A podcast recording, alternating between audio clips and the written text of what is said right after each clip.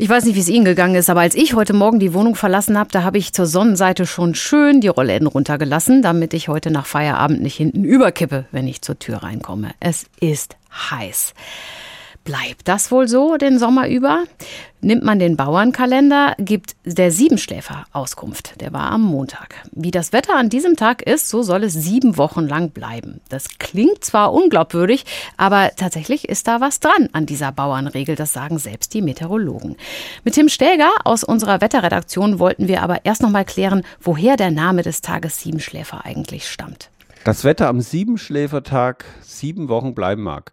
Ja, das wäre schön, könnten die Meteorologen längeren Urlaub planen, aber dem ist natürlich nicht so. Der Name kommt übrigens nicht von dem putzigen Nagetier, das so lang Winterschlaf hält, sondern am 27. Juni wird sieben frühchristlichen Gefährten gedacht, die sich der Legende nach vor römischen Verfolgung in eine Höhle geflüchtet haben und dort eingemauert jahrhundertelang geschlafen haben sollen das Alter der Legende ist auch schon ein wichtiger Hinweis auf die Interpretation. Es gab ja zwischendrin die sogenannte gregorianische Kalenderreform. Zwischen 1582 und 1750 wurden in Deutschland ungefähr zehn Tage übersprungen. Das heißt, aus dem 27. Juni wurde der 7. Juli.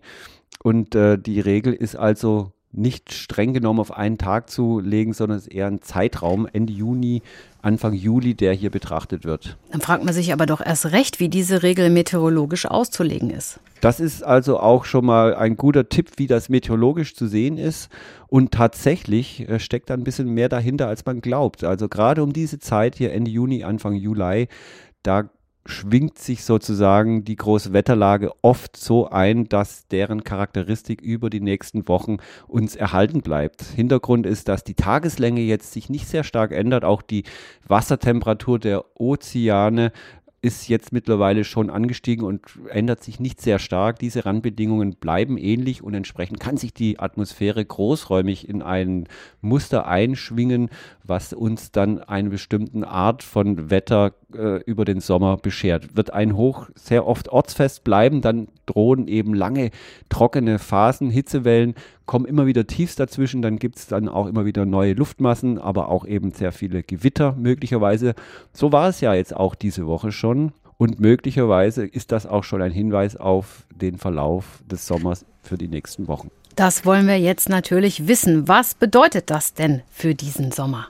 Konkret äh, sieht es so aus, dass äh, in der nächsten Woche möglicherweise das Azorenhoch sich ein bisschen weiter auf den Nordatlantik ausdehnt und wir in eine nordwestliche Strömung geraten. Das würde bedeuten mäßig warme Luftmassen, die uns relativ angenehmes Temperaturniveau bescheren könnten, um die 25 Grad. In Süddeutschland wahrscheinlich durchaus auch noch höher an die 30 immer wieder.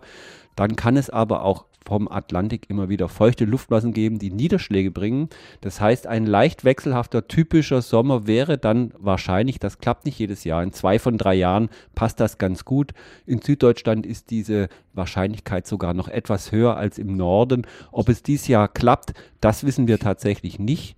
Der Deutsche Wetterdienst gibt auch Schätzungen für den Sommerverlauf heraus und danach wird es zumindest recht warm werden. Nach den Niederschlägen gefragt, kann man da nicht allzu viel sagen.